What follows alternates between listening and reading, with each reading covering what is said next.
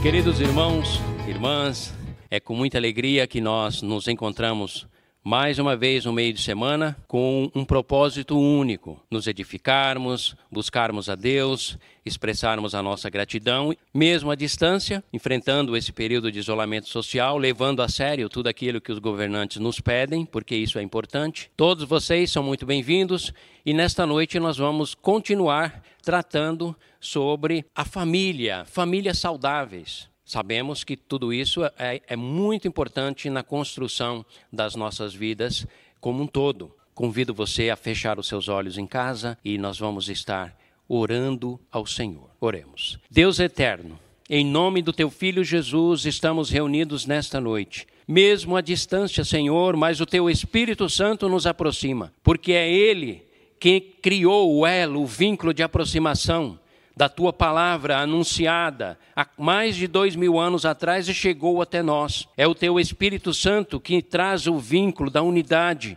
aonde em qualquer parte do mundo, aonde o teu nome é invocado, a tua presença se faz atuante, a tua presença é invocada e assim a tua igreja se estabelece. Teu Espírito Santo, nós hoje, Jesus, mais do que nunca precisamos dele, porque sem ele nos sentimos sozinhos e abandonados, tristes, em meio a toda essa pandemia, todo esse isolamento. Mas na verdade, com o teu Espírito Santo, o qual habita em nós, a proximidade se torna uma realidade, o vínculo fraternal, o vínculo espiritual, o vínculo de propósito nos une, aquece os nossos corações. Obrigado, Espírito Santo de Deus pela tua presença conosco e rogamos ao Senhor que abençoe o teu povo que nos acompanha à distância, do menor ao maior, do mais jovem ao mais idoso, do bebezinho de colo. E agora nós queremos pedir especialmente por aqueles que por algum por força de circunstância enfrentam mais de perto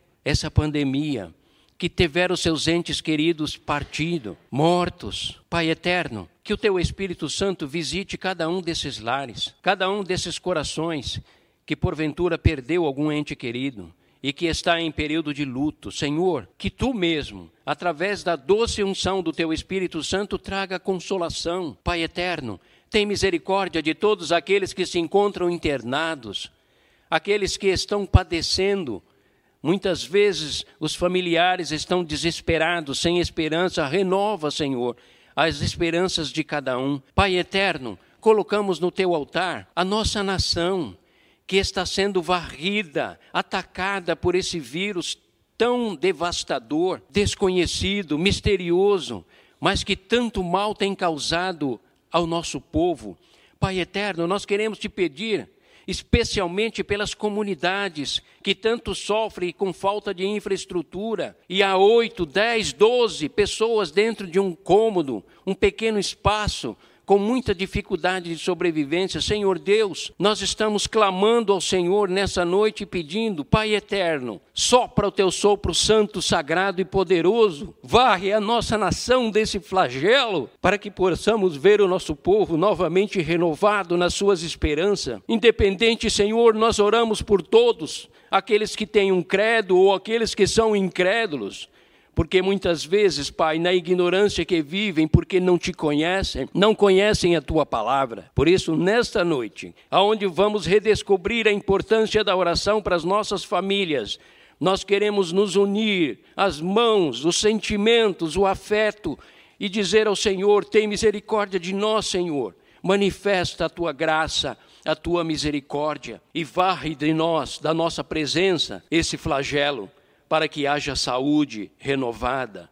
Pai eterno, nós não determinamos a Ti, nós clamamos, choramos e suplicamos, porque sabemos que o Senhor é poderoso e o Senhor ouve o clamor da Tua igreja. E é isso que estamos fazendo nesta noite, não em nome da nossa espiritualidade, mas em nome daquele que tem o poder e a autoridade, o Teu Filho Jesus. Pai eterno, tem misericórdia de nós, da nossa nação.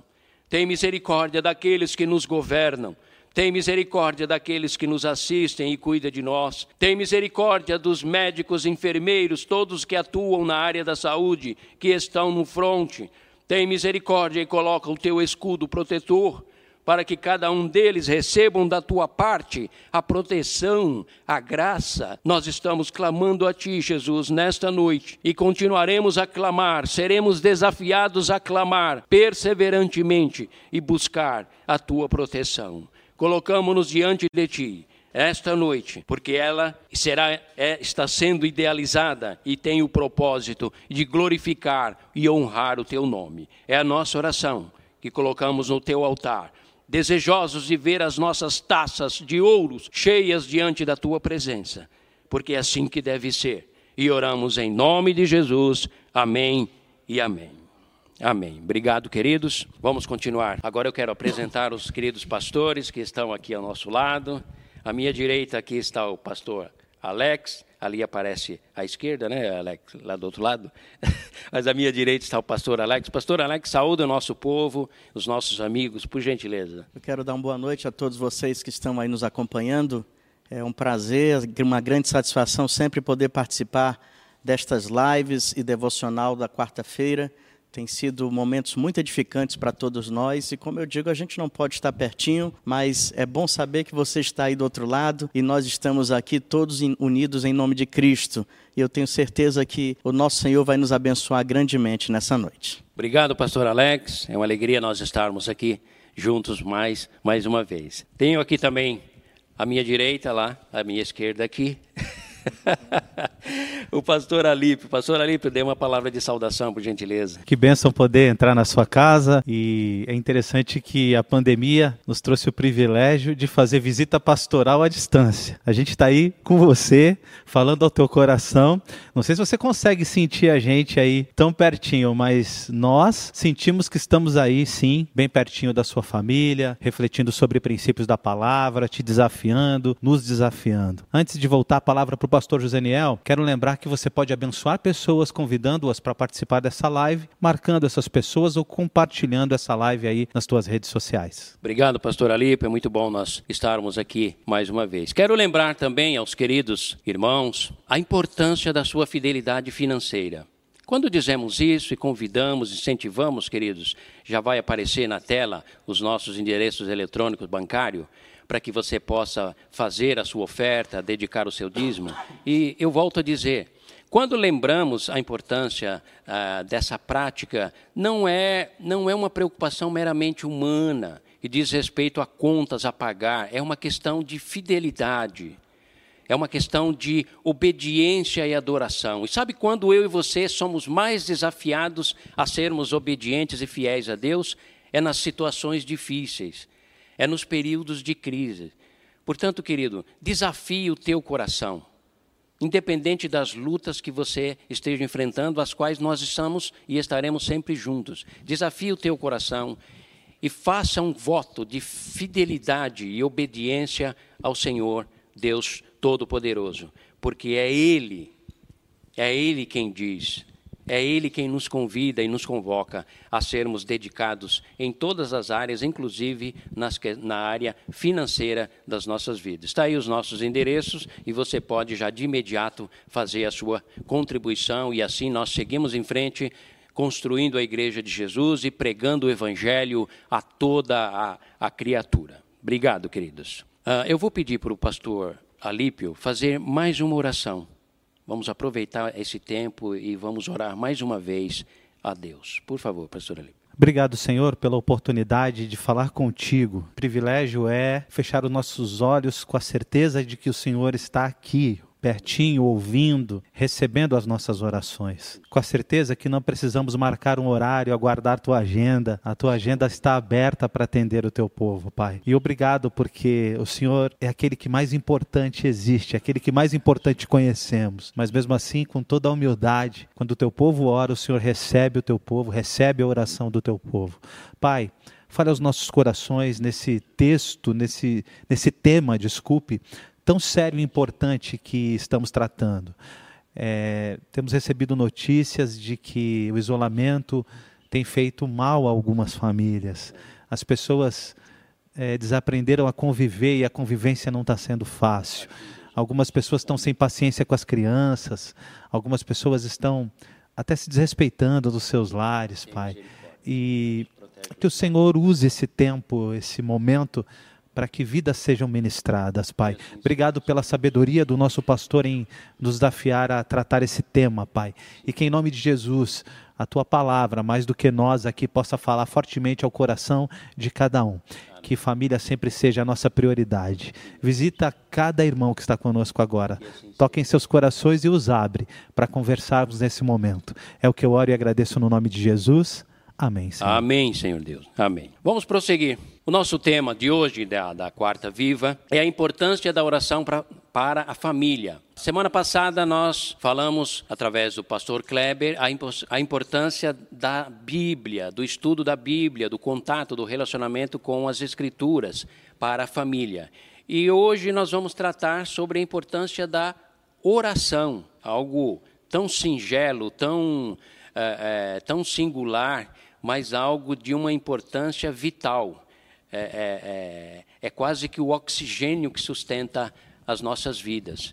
Então, nós vamos estar tratando sobre esse tema. E eu trouxe duas perguntas ou dois pensamentos que nós vamos compartilhar com os queridos pastores Alípio e o pastor Alex.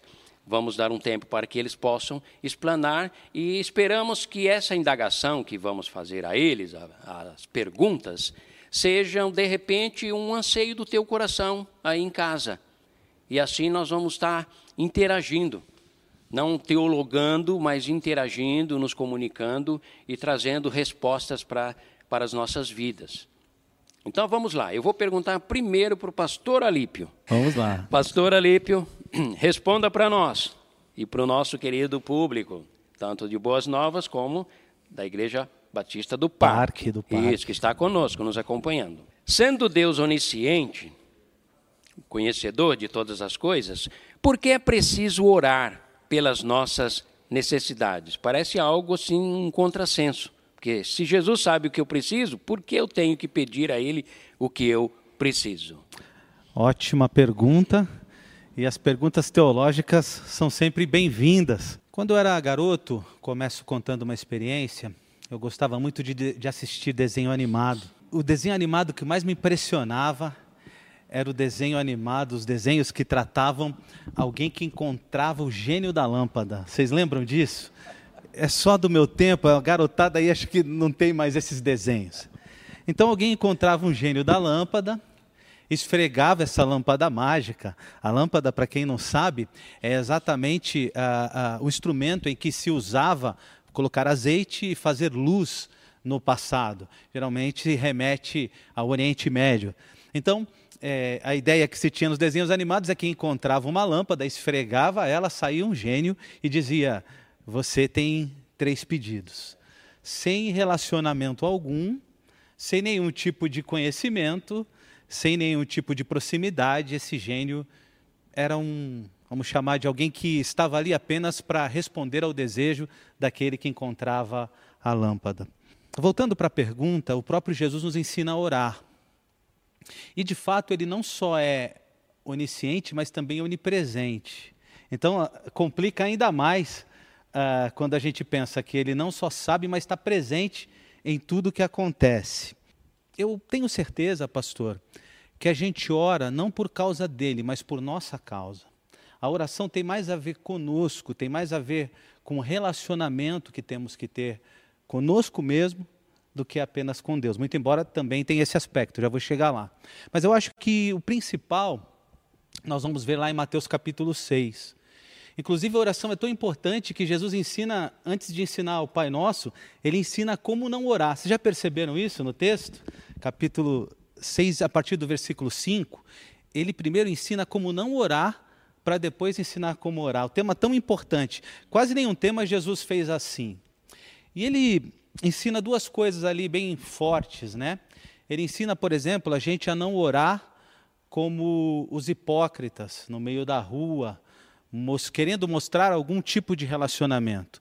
Porque relacionamento com Deus não é não deve ser fingido, não é para ser fingido, não é para ser inventado. E oração, então, primeira coisa, a gente ora porque a gente tem relacionamento, porque a gente quer conversar. Eu posso dar mais um exemplo que aconteceu recentemente comigo. É, tem um mês que minha mãe faleceu e todo mundo sabia que minha mãe faleceu. Mas as pessoas me ligavam e perguntavam assim: Sua mãe faleceu? Como é que você está? Duas perguntas que as pessoas já sabiam. Mas por que, que elas perguntavam? Para a gente se relacionar, para eu abrir meu coração, para eu ouvir o que eu estava dizendo a elas, para que, ao ouvir o que eu estava dizendo a elas, isso fizesse sentido para mim. Uh, falar com Deus também, a oração, tem muito a ver com ouvir a Deus. Então eu falo, e já disse que oração é relacionamento, e aguardo Deus falar comigo.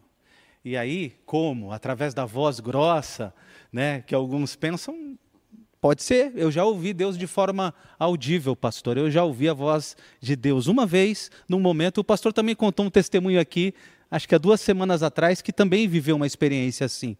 Mas, no geral, é através da sua palavra, através de cânticos, através de pregadores, através de momentos, através de situações. Então, a oração tem muito a ver com relacionamento, onde eu falo sim e Deus também me ouve. Oração também serve o meu desenvolvimento. Enquanto estou falando com Deus, estou medindo como está meu coração. Deus, socorro, pelo amor de Deus. Opa, estou ansioso. Veja que o texto, capítulo 6, trata de ansiedade também. Enquanto estou falando com Deus, consigo refletir em como anda meu coração. E mais do, do que refletir em como anda meu coração, eu coloco meu coração no lugar certo. Enquanto falo com Deus, digo para o meu coração: calma, que não é você que vai resolver. Calma ali, porque não são suas emoções que vão resolver. Calma ali, porque não é a sua racionalidade e a sua capacidade que vai resolver. Enquanto eu falo com Deus, e é bem interessante que a segunda lição do texto, eu falei que de duas, tinha falado uma só, do, do capítulo 6, Jesus diz para não usar de vãs repetições. Oração é para quem tem o que dizer, pastor. É para quem tem o que conversar. É, eu fico pensando que pode ser, pastor, e irmãos, entendam esse pode ser, que alguns de nós criamos rezinhas que.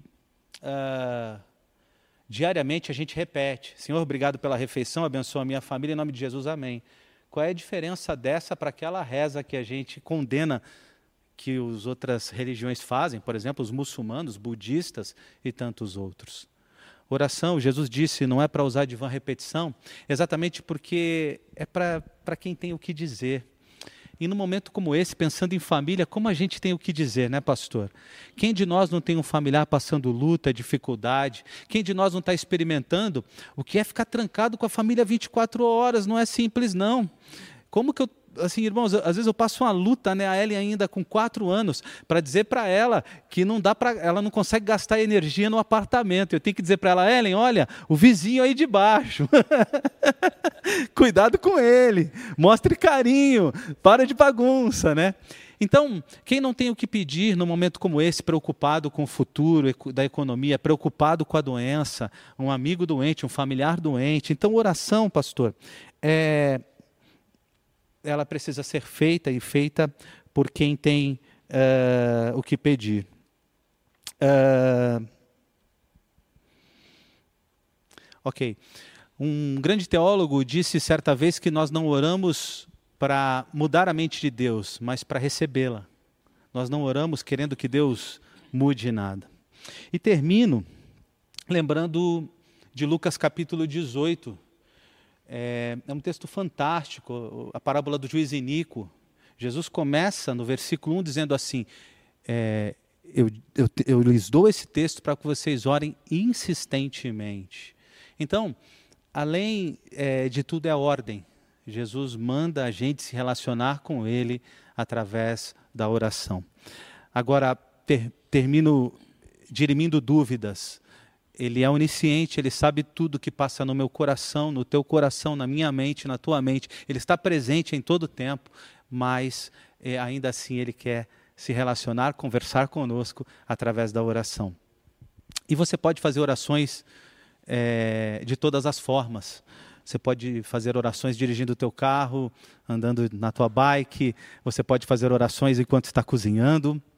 Você pode fazer orações é, enquanto está uh, parado, você pode escolher várias formas, vários momentos. Não é apenas quando está de joelho, não é apenas quando está de olhos fechados, porque oração é relacionamento e por isso aquele desafio da palavra de Deus, do apóstolo Paulo, de orar sem cessar, realmente é possível, porque nós podemos estar orando o tempo todo enquanto estamos fazendo tantas outras coisas. Eu consigo dirigir e conversar, eu consigo cozinhar e conversar, eu consigo dirigir e conversar com Deus, eu consigo cozinhar e conversar com Deus, e assim deve ser a vida de um cristão. Obrigado, viu, pastor? Muito bom, muito bom, Alípio. Ah, creio que essa.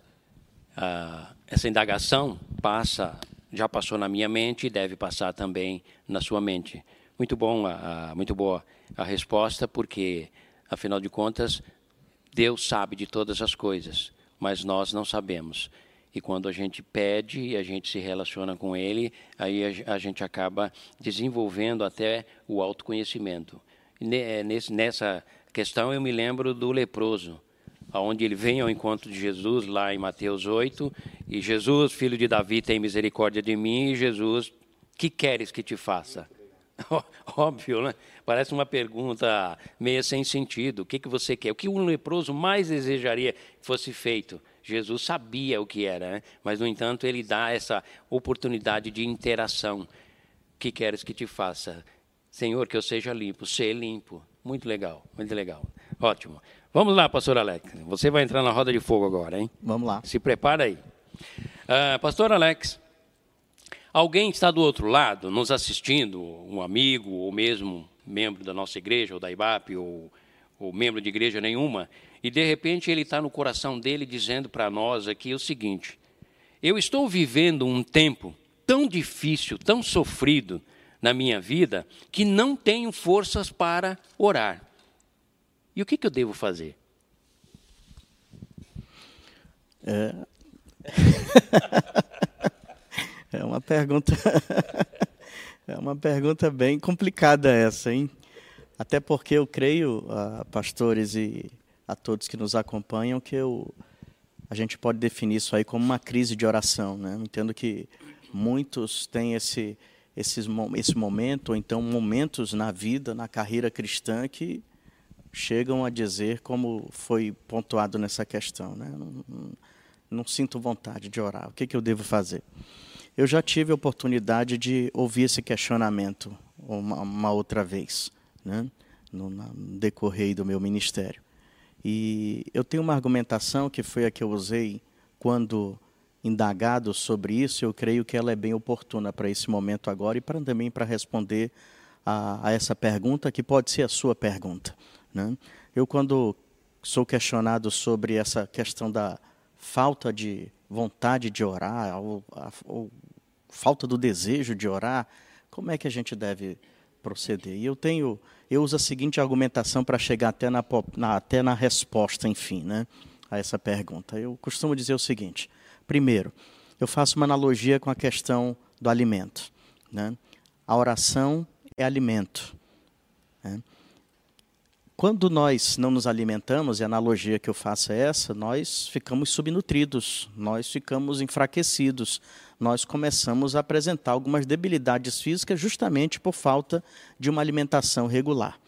O oposto disso, geralmente, qual é? Se você tem uma alimentação balanceada, se você come regularmente, se você come adequadamente, seu organismo tem tudo para usufruir ah, de um bom resultado dessa alimentação.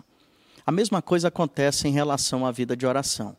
Se eu não oro, se eu não sinto esse estímulo para orar, eu preciso ter a consciência de que, em não orar, você precisa ter essa, essa, essa, esse conhecimento de que, em não orar, você está se debilitando espiritualmente, está debilitando a sua alma. Assim como o organismo que, ao deixar de receber nutrientes, ele começa a se debilitar, a alma também começa a se enfraquecer por falta de nutrientes espirituais. Ou seja, a oração, quero dizer para você, a oração ela é o nutriente da alma, ela tem os nutrientes da alma que você precisa. E não querer orar, não se sentir estimulado a orar, é uma, é uma constatação de que minha alma vai adoecer, de que a sua alma vai adoecer. Então, o alimento a oração é alimento da alma. Ah, eu gosto muito de ler sobre Oswald Chambers, que é um, um escritor maravilhoso que escreveu muito sobre liderança, mas quando ele ia abordar sobre a questão da oração, é, era espetacular. Tem uma frase que eu li uma vez dele num dos seus livros que eu nunca esqueci. E, e eu digo porque não esqueci, porque parece complicada a frase. Ele dizia o seguinte, né? A oração é o alimento da vida de Deus em nós. A oração é o alimento da vida de Deus em nós. E quando eu li a primeira vez essa frase, eu deu um nó na cabeça. Como assim, um alimento da vida de Deus em nós? E ele explicou exemplificando. E ele usou a pessoa de Jesus. Ele dizia o seguinte, né?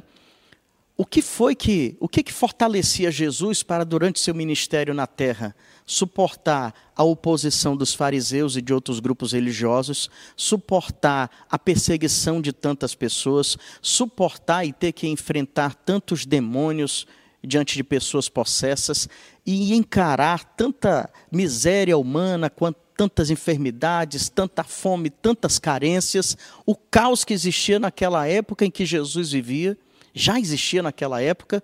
O que que fortalecia Jesus para ele diariamente, constantemente enfrentar todas essas coisas e ser imbatível? E ele explica dessa forma: era através da oração. Nós vamos encontrar nos evangelhos Jesus se retirando para orar, Jesus orando pelas madrugadas, Jesus passando até o amanhecer do dia em oração para depois de se encontrar com seus discípulos, cruzando madrugadas em, oração. Por quê? Porque Jesus entendia que a oração era o alimento da vida de Deus nele.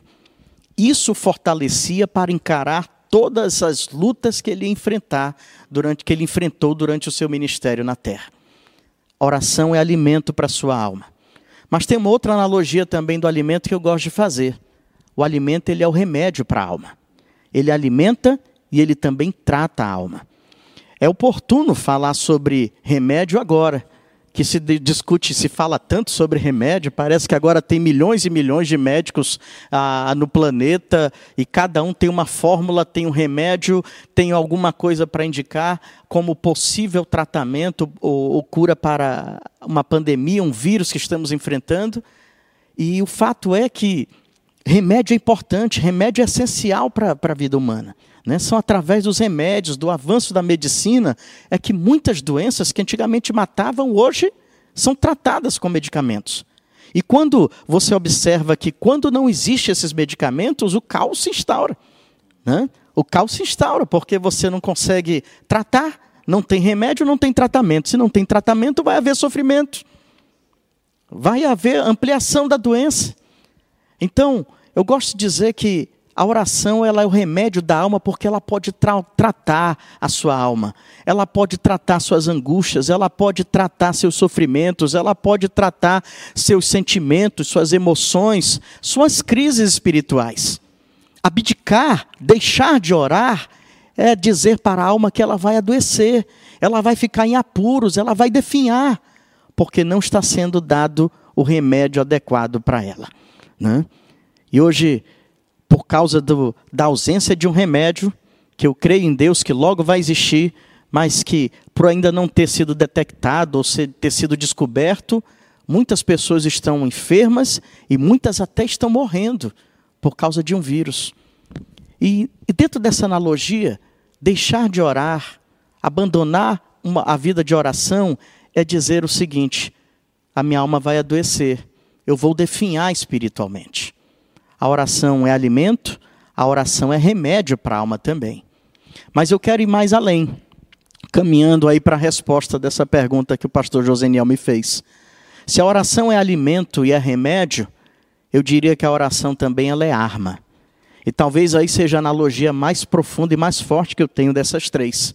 É falar sobre arma. A oração é uma arma de guerra do cristão. A oração é aquela que nos prepara para os maiores embates da vida, para as maiores ah, intempéries espirituais que um cristão, que uma cristã pode passar.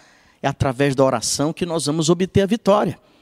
Eu gosto muito de, de mencionar a, a questão do lado que está registrado sobre a armadura de Deus em Efésios 6. Né? Quase todo cristão conhece a, a, tudo que é descrito ali de uma forma muito inspirada pelo Espírito através do apóstolo Paulo. ele vai dizer o quê? Que a armadura de Deus é, são as sandálias do Evangelho, é, a, é o cinto da, da, da, verdade, é a coraça da justiça, é o escudo da fé, é o capacete da salvação, é a espada do Espírito. Mas lá em Efésios, até o versículo 17, ele descreve sobre isso. Em Efésios 6,18, ele vai falar, e acima de tudo, orem em todo momento e em todas as circunstâncias pode, parecer, pode passar despercebido, mas a oração ela é o complemento da armadura de Deus na vida de um cristão. Porque se você tiver totalmente equipado, mas se não orar, você não vai estar plenamente preparado para as batalhas espirituais que você vai enfrentar. Abdicar de oração é dizer para o inimigo de nossas almas que ele vai ganhar terreno e que ele pode vencer batalhas que ele vai travar contra a sua vida. Então é importante que nós entendamos que é através da oração que nós vamos ter uma grande arma. Paulo já dizia isso quando escrevia a igreja de Corinto. As nossas armas são espirituais. E ele falou numa cultura que se valorizava muito toda a indumentária de um soldado romano. E ele fala para cristãos de uma igreja, e hoje a palavra de Deus fala para você: as suas armas para as suas batalhas espirituais são armas espirituais, dentre elas a oração. Oração é alimento, oração é remédio, oração é arma. E aí eu caminho para a, a resposta definitiva da sua pergunta, pastor Joseniel, que é o que fazer quando ah, não se sente o desejo de orar. Eu gosto muito de uma, de uma parábola que Jesus contou aos discípulos, ah, que está registrada em Lucas 18. É a parábola da viúva persistente. E é interessante que Jesus começa a, a narrativa da parábola já contando qual é a proposta dela lá no final. E Lucas 18:1 diz: Olha, Jesus contou-lhes essa parábola para que eles nunca desistissem de orar e não desanimassem. Não parassem de orar e não desanimassem. Então, quando nós perguntamos o que fazer quando alguém não quer orar, por que esse desânimo espiritual que abate sobre a vida da oração? Jesus já sabia que você ia passar por isso. E sabe o que, que ele fez? Ele contou uma parábola de uma viúva que tal já tinha perdido seu marido, naquela sociedade não tinha recursos financeiros. Olha como é muito parecido com o cenário que a gente vive hoje. Morte, limitações financeiras, sofrimento. Aquela mulher, ela não sabia o que fazer, mas uma coisa ela sabia que ela tinha que ser determinada: a persistir por aquilo que ela precisava. E ela vai e insiste diante de um juiz que nem confiava, nem acreditava em Deus. Mas ela persiste, ela confia que ela vai receber aquilo que ela precisa, até que um dia aquele juiz decidiu a ceder a toda aquela importunação dela e pegar e atender a sua demanda. Eu gosto de citar essa parábola, essa parábola para dizer para aqueles que estão passando por esse desânimo espiritual o seguinte: é através de uma vida persistente de oração é que nós vamos encontrar as respostas que Deus tem para nós. É através da persistência à oração e não o desânimo à oração é que você vai encontrar as mais valiosas bênçãos que Deus tem para a sua vida. E conforme a, falei recentemente numa devocional, e aqui concluo, pastor Joseniel, eu gosto de dizer Oração é algo tão valioso nos céus, suas orações são tão valiosas para Deus nos céus, que no livro de Apocalipse diz que as nossas orações estão armazenadas em taças de ouro, que são levadas diante da presença de Deus. Sua oração não é qualquer coisa. Sua oração é resultado de um relacionamento, como foi dito com Deus, e Deus valoriza aquele que se relaciona com Ele. Deus valoriza suas palavras, Deus valoriza a sua oração. Portanto, não desanime. Não deixe ficar debilitado. Não deixe de se alimentar através da oração. Não deixe de tomar os remédios para a sua alma que vem através da oração. Não deixe de se equipar espiritualmente com a arma que é super eficaz, que é a oração. Ore, ore perseverantemente.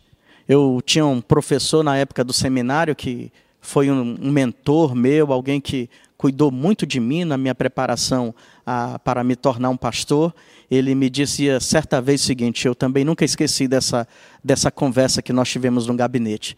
Ele dizia: Alex, vai haver dias que você não vai ter vontade de orar, mas mesmo assim ore. Alex, vai ter dias que você vai estar desanimado e humanamente desacreditando a oração. Se ajoelhe e ore, porque vai ser nesses momentos que Deus mais vai ouvir a sua oração. Então, não se desanime, creia em Deus, se alimente, seja curado e utilize essa arma de vitória de um cristão que é uma vida de oração. Muito bom, pastor Alex. Parabéns. Ótimo, ótimo. A resposta e a condução para aqueles que estão em casa entregando. O pastor Alípio está aqui ansioso para dar uma palavra, pois não, não pastor Alípio? Eu gostei muito da, do exemplo do pastor Alex, né? E se a gente é, a, caminhar um pouquinho mais, o pastor foi muito enfático, dizendo que a oração é, é, é comida, é alimento. Sem alimento as pessoas morrem. A oração é remédio. Sem remédio as pessoas morrem. A oração é arma. Eu, como militar, preciso dizer para você que arma, em primeiro momento, é instrumento de defesa. Sem defesa, pessoas morrem. Pastor, foi muito legal o teu exemplo. Sem oração, provavelmente você pode morrer. Muito bom. Eu, quando nós pensamos nessa pergunta, eu me lembrei é, de alguém que não tinha mais forças nem mesmo para esboçar uma palavra sequer. E o nome dela é Ana. E eu me lembro que quando as palavras deixaram de existir, os sentimentos e a frustração profunda e a amargura invadiu a alma daquela mulher, e aí eu digo para você também: faça como Ana, geme na presença do Eterno, derrama, dilata a sua alma, não use palavras, pode gemer, porque há um Espírito, que é o Espírito de Deus, que intercede por nós com gemidos inexprimíveis. E ele pega o teu gemido e a tua dor e leva à presença do Pai, enche a tua taça de ouro lá, e o Pai eterno dá a ordem: atende a minha filha, atende o meu filho, porque há um clamor profundo na alma desse ser humano. Amados, isso é fabuloso, isso é, é extraordinário. E é por isso que nós estamos aqui, eu, o pastor Alex, o pastor Alípio, abordando sobre isso na tentativa de trazer luz ao teu coração, à tua mente e te ajudar a não desanimar nunca, ser forte, ser corajoso, ser resoluto, levantar a bandeira da oração e dizer para os demônios, para Satanás e para o mundo: jamais me prostrarei, e quando me faltar voz, eu vou gemer na presença do Pai, porque Ele sabe ler os meus lábios, o amor dele ultrapassa, vai além das palavras. Então, que Deus esteja abençoando. Obrigado, pastor Alex, pela sua explanação, pastor Alípio também, obrigado pela, pelas colocações e vamos compartilhar, continuando esse momento nosso devocional, durante alguns minutos apenas, eu quero compartilhar o texto de Hebreus. Hebreus capítulo 10, do versículo 19 ao 39. Obrigado. Quero ler, vou ficar em pé para ficar mais tranquilo, mais seguro. Quero ler e compartilhar com os irmãos ah, o texto de Hebreus, capítulo 10, de 19 a 39. Por que separei esse texto? Separei esse texto porque ele é a conclusão de todo um raciocínio que se inicia desde o capítulo 1 até o capítulo 9, encerrando no capítulo 10 do escritor de Hebreus. E é fascinante, é fascinante a gente perceber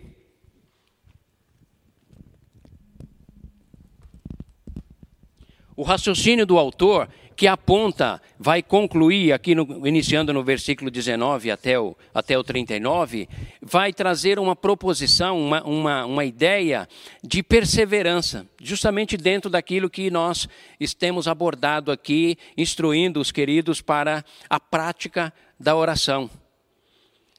Só que a perseverança tem uma razão, tem um, um, obje, um objetivo e um, um, alvo, uma meta e tem uma referência.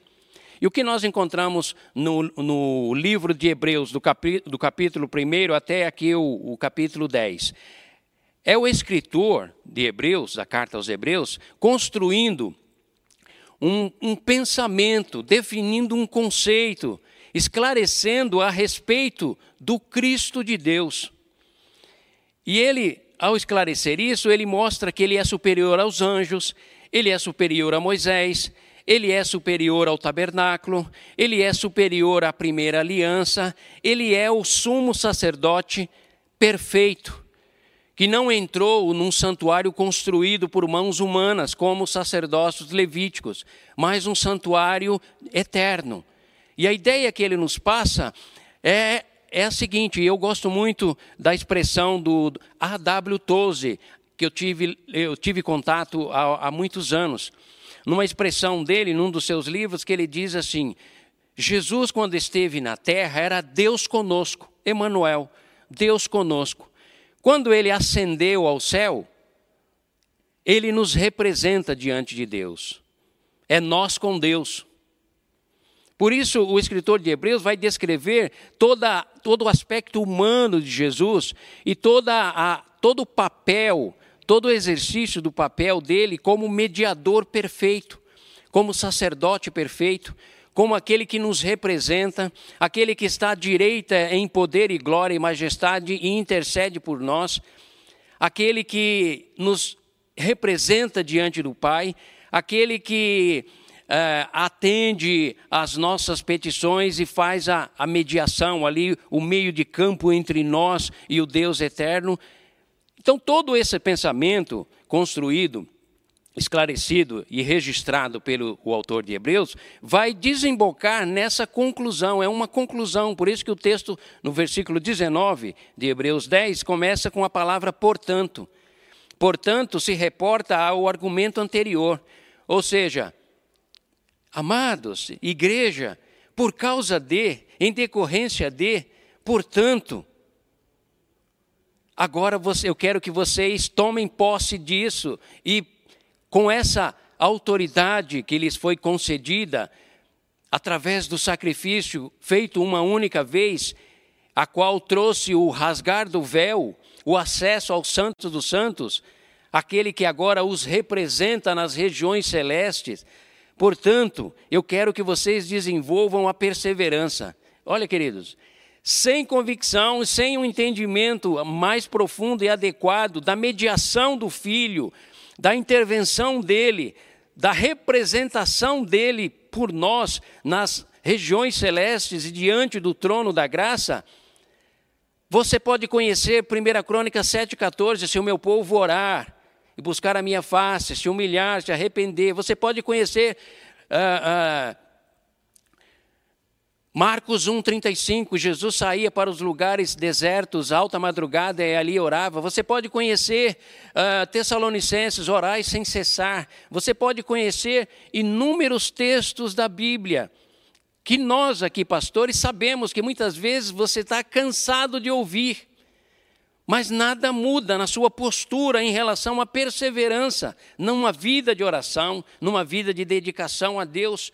E aí nós, pastores, ficamos nos perguntando que tipo de informação, que tipo de argumento nós podemos usar, que tipo de questionamento nós podemos levantar para aguçar, agitar, colocar fogo no coração e na alma dos filhos de Deus, para que eles entendam a importância da oração.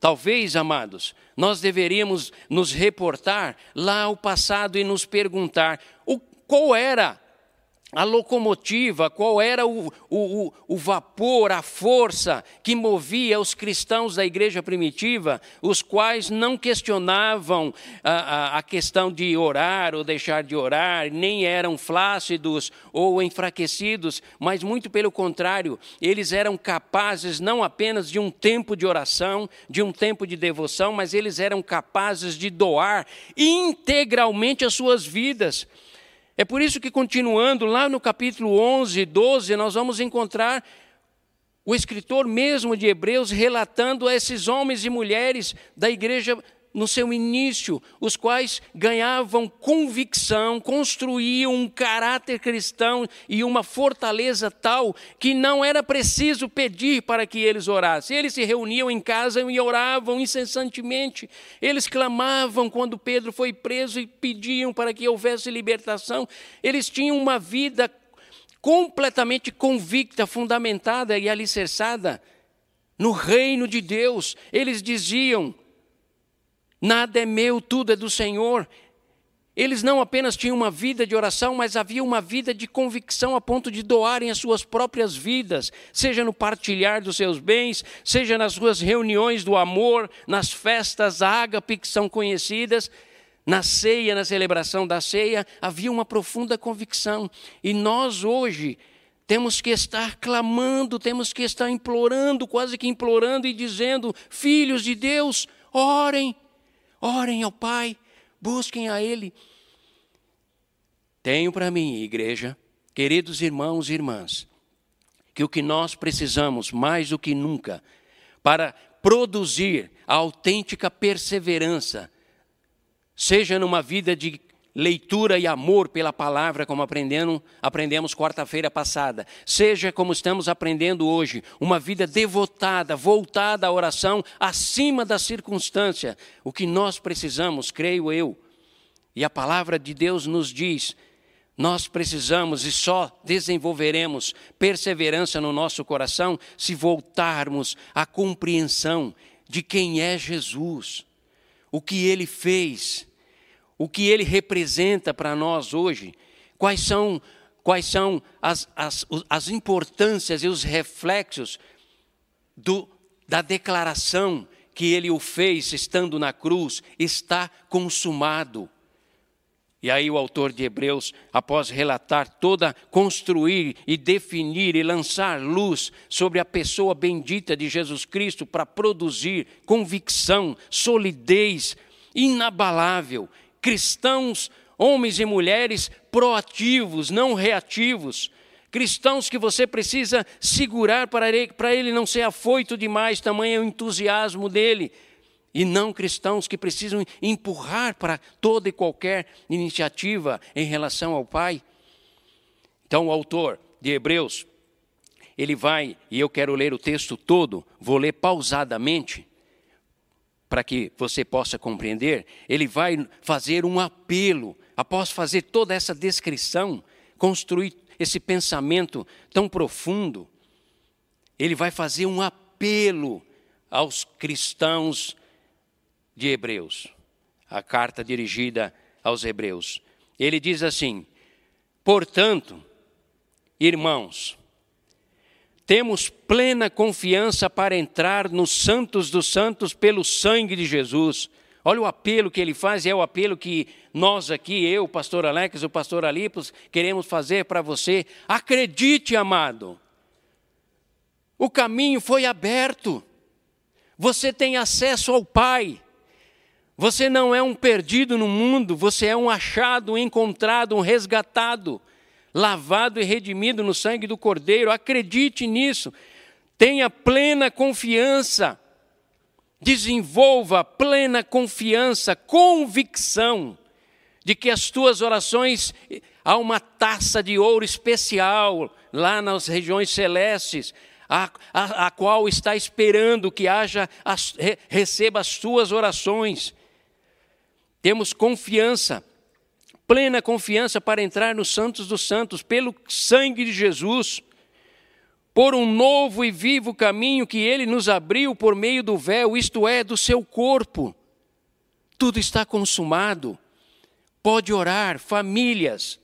Papai, eu quero falar com você, porque você é o sacerdote.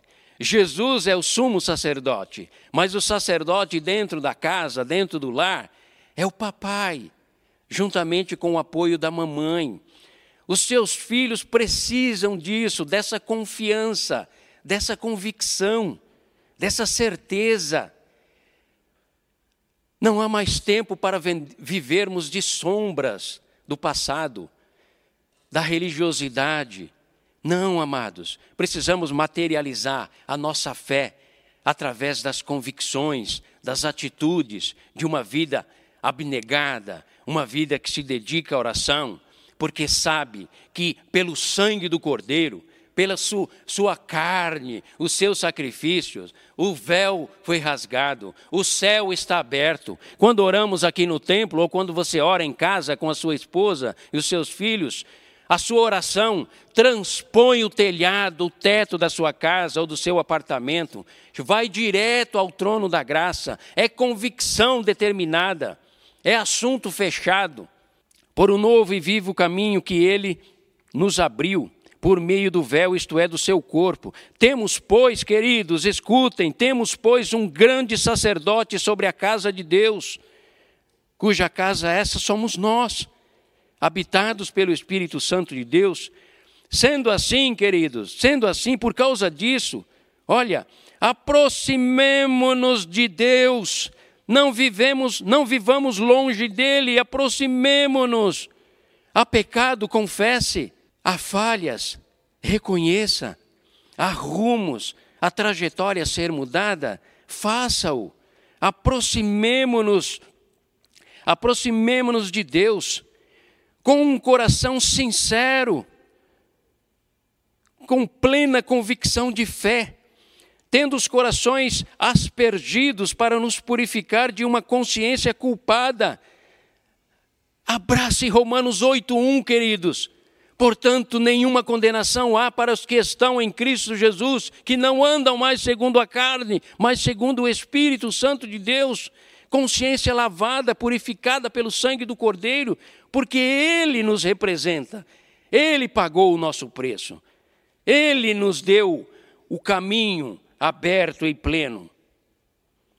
Aproximemo-nos de Deus com um coração sincero e com plena convicção de fé, tendo os corações aspergidos para nos purificar de uma consciência culpada e tendo os nossos corpos lavados com água pura, regenerados, transformados, buscando a santificação.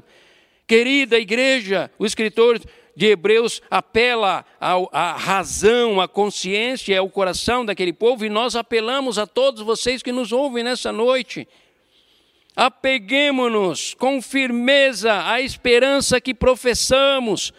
Por quê? Porque Ele é fiel. Aquele que prometeu é fiel.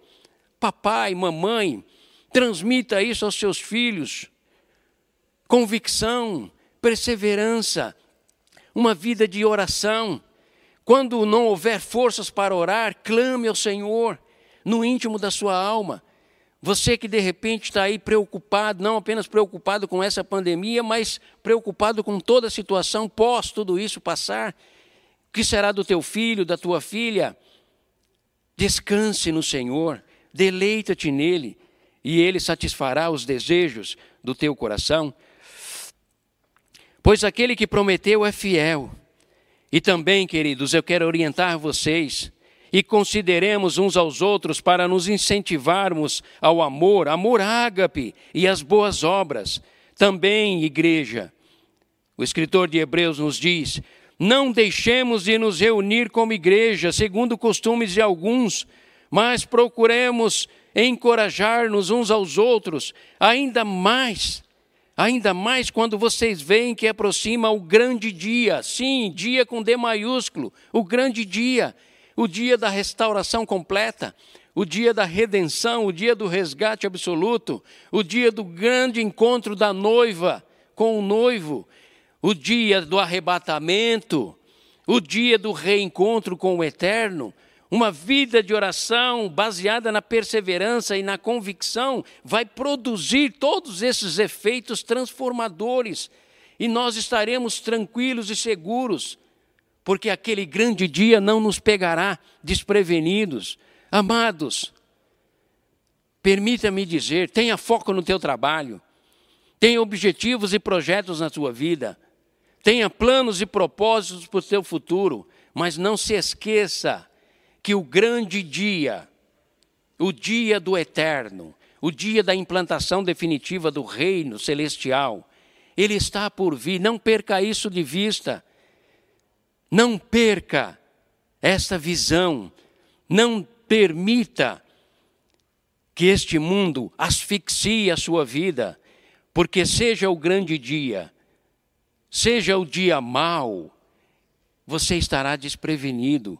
Por isso somos convidados à perseverança numa vida segura, uma vida devotada, voltada à obediência a Deus, voltada à oração, uma família que dá as mãos à volta da mesa. Ah, mas isso é antiquado. Não, isso é bíblico.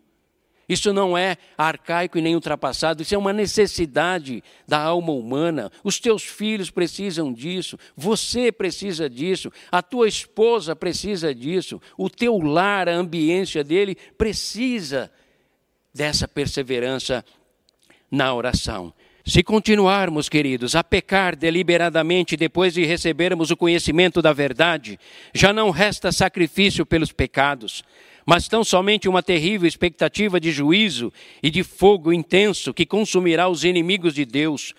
Quem rejeitava a lei de Moisés morria sem misericórdia pelo depoimento de duas ou três testemunhas. Quanto mais severo castigo, julgam vocês, merece aquele que pisou aos pés o Filho de Deus profanou o sangue da aliança pelo qual ele foi santificado e insultou o Espírito Santo da graça? Pois conhecemos aquele que disse: A mim pertence a vingança, eu retribuirei outra vez. O Senhor julgará, o Senhor julgará o seu povo. Terrível coisa, ó igreja, é cair nas mãos do Deus vivo. Lembrem-se dos primeiros dias depois que vocês foram iluminados quando suportaram muita luta e muito sofrimento. Algumas vezes vocês foram expostos a insultos, a tribulações. Em outras ocasiões, fizeram-se solidários com os que assim foram tratados. Vocês se compadeceram dos que estavam na prisão e aceitaram alegremente o confisco dos seus próprios bens, pois sabiam que o possuíam, que possuíam bens superiores, eternos e permanentes. Por isso, conclusão de um raciocínio novamente, por isso, querida igreja, não abram mão da confiança que vocês têm, ela será ricamente recompensada. Vocês precisam perseverar, de modo que, quando tiverem feito a vontade de Deus, recebam o que ele prometeu, pois em breve, muito em breve, aquele que vem virá e não demorará. Mas o meu justo viverá pela fé e se retroceder, não me agradarei dele. Nós, porém, concluindo, nós, Igreja Boas Novas, igrejas do Parque, todos que nos ouvem, Pastor Alex, Pastor Alípio, todos que nós que estamos aqui, nós, porém, não somos dos que retrocedem e são destruídos, mas dos que creem e são salvos. Convicção, convicção certeza absoluta, questão fechada.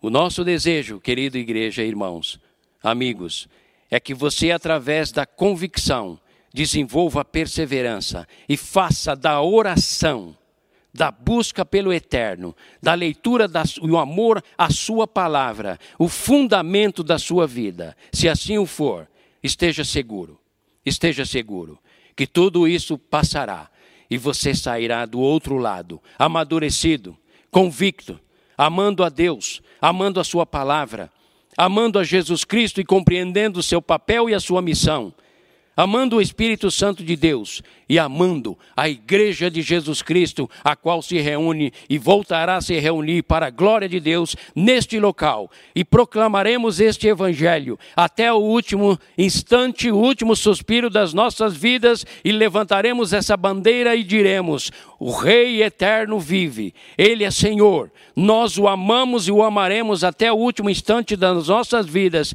e dedicaremos as nossas famílias em oração, em adoração. E elas serão construídas com o vigor do nosso corpo, das nossas mãos, do nosso trabalho, da nossa oração e da nossa obediência a Deus, para o louvor e glória dEle. Porque tudo é por Ele, para Ele. Porque sem Ele nada pode ser. Sem mim nada podeis fazer. É o que disse Jesus. Que o Deus eterno abençoe a cada um dos nossos queridos e amados. Que a convicção produza perseverança na tua alma e a oração seja o resultado de tudo isso no teu ser. Obrigado, boa noite e que a paz de Cristo esteja com todos vocês. E agora eu levanto a minha mão, por gentileza, Lípia. Levanto a minha mão e digo: que o amor de Deus Pai, que a graça salvadora do nosso Senhor Jesus Cristo, que o poder e a autoridade e a consolação do Espírito Santo de Deus seja ministrado sobre o povo de Deus e de todos aqueles que nos ouvem nessa noite, hoje e por todos os dias até a eternidade. Amém e amém. Deus abençoe a todos, queridos. Você ouviu o podcast Boas Novas. Se você quer saber mais sobre a nossa igreja, nos siga no Instagram em arroba Igreja Boas Novas e nos siga também no nosso podcast.